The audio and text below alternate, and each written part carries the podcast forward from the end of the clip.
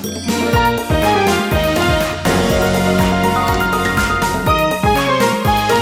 てるから作るまでリサイクルの天才ライフアシストチャンネル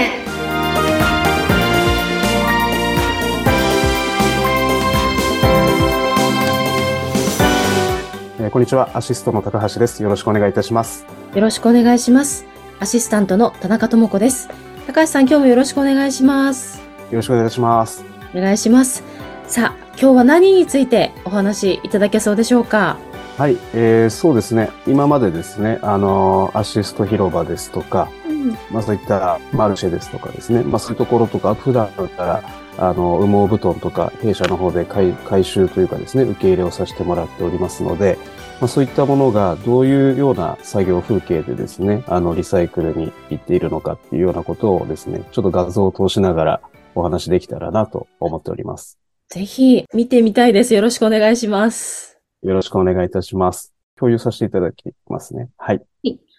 あの、ポッドキャストをお聞きの方はぜひ、あの、アシストの YouTube も見ていただきますと、あの写真が見られますので、ぜひアシストの YouTube もご覧ください。あ、はい、これは布団ですね。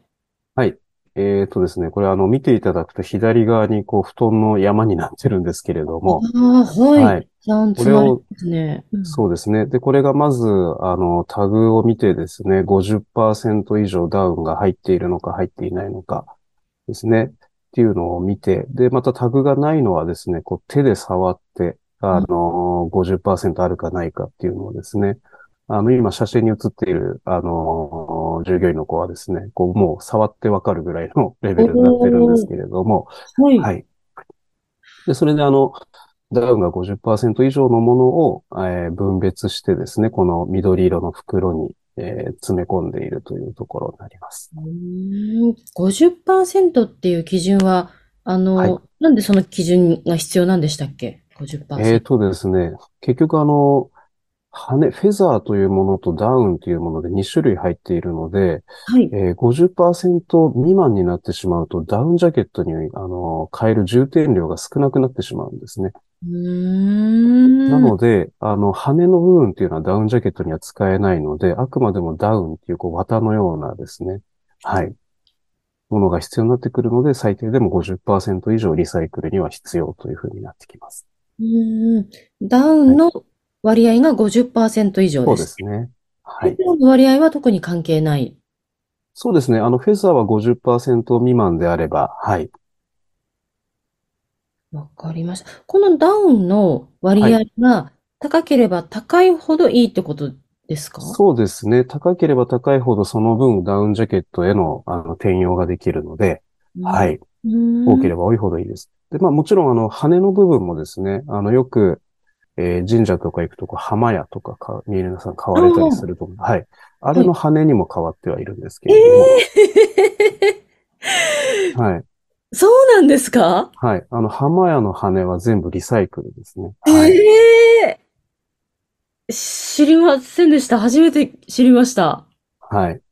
あの、必ず年明けに買いますよね、浜屋。私も買いますし。そうですね。皆さん買われると思うんですけど、あの浜屋はもしかしたらこの内から出ている、あの、布団の中のものが、あの、しっかりと生成されたリサイクル品の可能性がありますね。はい。えーフェザーのとこですよね。そうですね。フェザーの方ですね。それはいいですね。あの、リサイクルされて、また新しいものになって、また私たちの家に帰ってくるっていう。そうですね。はい。そうなんですか。はい。そうですね。アシストさんでも、そのフはいェザーをリサイクルしえって、とですね、あの、ダウンを、今これ、あの、袋詰めして、えー、三重県の方に送っているんですけれども、そこの会社さんで全部その、えー加工の作業をされている。ですね。えーあの、素人からすると、そうやってリサイクルをするよりも、一からというか新品で、あの、はい作った方が手間がかからないんじゃないかって思ってしまうんですけれども、えっとですね、結局、その、今までですね、あの、まあ、鳥からこう抜けたものを拾い集めてリサイクルしていくというかですね、それをあのダウンにしたり、浜屋にしたり、赤い羽にしたりとかですね、いろいろなことやっていたんですけれども、ただその、なんていうんですかね、あの、まあ、動物虐待なんじゃないかって言われるようなですね、あの、ことが起きたりですね。まあ、実際はそんなようなことはしていないんですけれども、あの、まあ、動物がかわいそうだっていうことが近年やっぱりこう、声がかなり出てきてですね。はい。なので、極力リサイクル品を使っていくっていうですね。はい。まあ、従来の製法も当然、あの、使っているとは思うんですけれども、はい。リサイクルしていくっていうものも増えているという状況ですね。はい。なるほど。じゃあそういった手間っていうのは特に関係 関係がないって言ったらあれですけれども。そうですね。まあ、ここもあの SDGs の観点で、あの、まあ、働きがいというところでですね、このダウンとフェザーを分けているのは、あの、身体障害者の方たちが、施設の方たちが手作業で分けて作業されているっていうですね。はい。その人たちの雇用にもなっているんですね。はい。なるほど。あの、ダウンとフェザーってパッと分けられるもんなんですか？こう。えーとですね、これはもうカッターで切って中身を出してそれを手選別で分けてますね。機械ではなかなかちょっと難しい。なかなか難しいと思いますね。で、その分けたものを、あの、そこから機械でっていう形になりますけれども、生成していくっていう、うんうんうんあとまたこういったリサイクルをするっていうことで新しい雇用にもなったりとか、はい。動物、動物愛護だったりとか、あの、にもなるっていうのは、はい。なんか私、今全然知ってるようで知らなかったので、とてもいいなというふうに思いました。うん、あの緑の羽もですか？そしたら赤い羽ええー、とですね、一応伺っこの先の中でなっていくっていうのは、浜屋と、えー、赤い羽というふうに、そうですね、伺っている緑の羽はすいません、ちょっと、えー、多分違うんじゃないかな。ああ、はい。なるほど。まあでも、そういうことって、あの、うん、知ってた方がよ、良いですよね。あ、これってリサイクルでできてる赤い羽ってとか。そうですね。毎年、正月に買ってる浜屋って、これって、あの、羽毛布団の中のフェザーから、あの、できてるんだ、みたいなこと、はい、なんか知らないですよね。そうですね。なんか僕もこれ、あの、携わるまで全く知らなかったですね。はい。これって、あの、言った方がいいというか、その、うん、結構前からなんですか？赤い羽も。えっとですね、この取り組み自体が、ここ15年ぐらいで始まった取り組みなので、はいまあ、そこからあの、徐々に徐々にその取り組みが広がっていっているっていう状況ですね。はい。うん、15年前からされてるってことは結構長く続けられて、続けられていらっしゃいますよね。そうですね。あのーまあ、結局その食用のですね、あの、水鳥から、あの、得た産物なんですけれども、本来はですね。はい。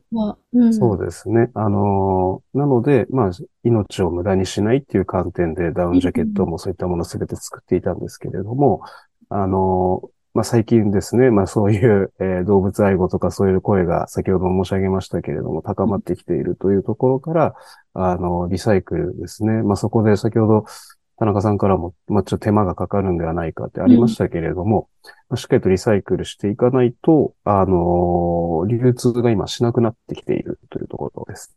はい。うん。なるほど。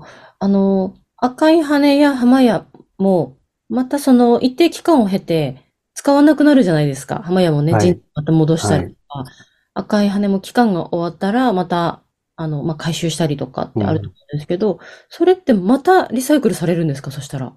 浜屋と。そうですね。あの、浜屋をまたさらにリサイクルっていうのはなかなか難しいと思いますけれども、まあ、そこもしっかりと取り組んでいくっていうところですね。はい。あまあでも、浜湯はあれですよね。あの、燃やしますもんね。そのお守りと一緒で。そうですね。そうで。はい。なので、それをまた捨てるっていうことはなかなかないと思うので、はい。うんうんうん、ああ、面白い。なんかそういう、こう、意外なリサイクル品っていうのが、うん、なんか教えていただけて、あの、はい、すごく私たちの身の回りに、本当に身近にあるもので、あの、リサイクルっていうのがこうされてるんだなっていうのが分かってですね、より愛着をあの持って、あの、浜屋もちょっとめでて いきたいなと思いましたし、あの、赤い羽も、あの、ちょっとそういった習慣でもらえたらですね、あ、リサイクルされた羽なんだなっていうことをちょっとそうですね。特に、はい、あの、赤い羽の場合は募金にもなっていて、さらにリサイクルにもつながっているっていうですね、っていうのがあると思うので、ぜひ、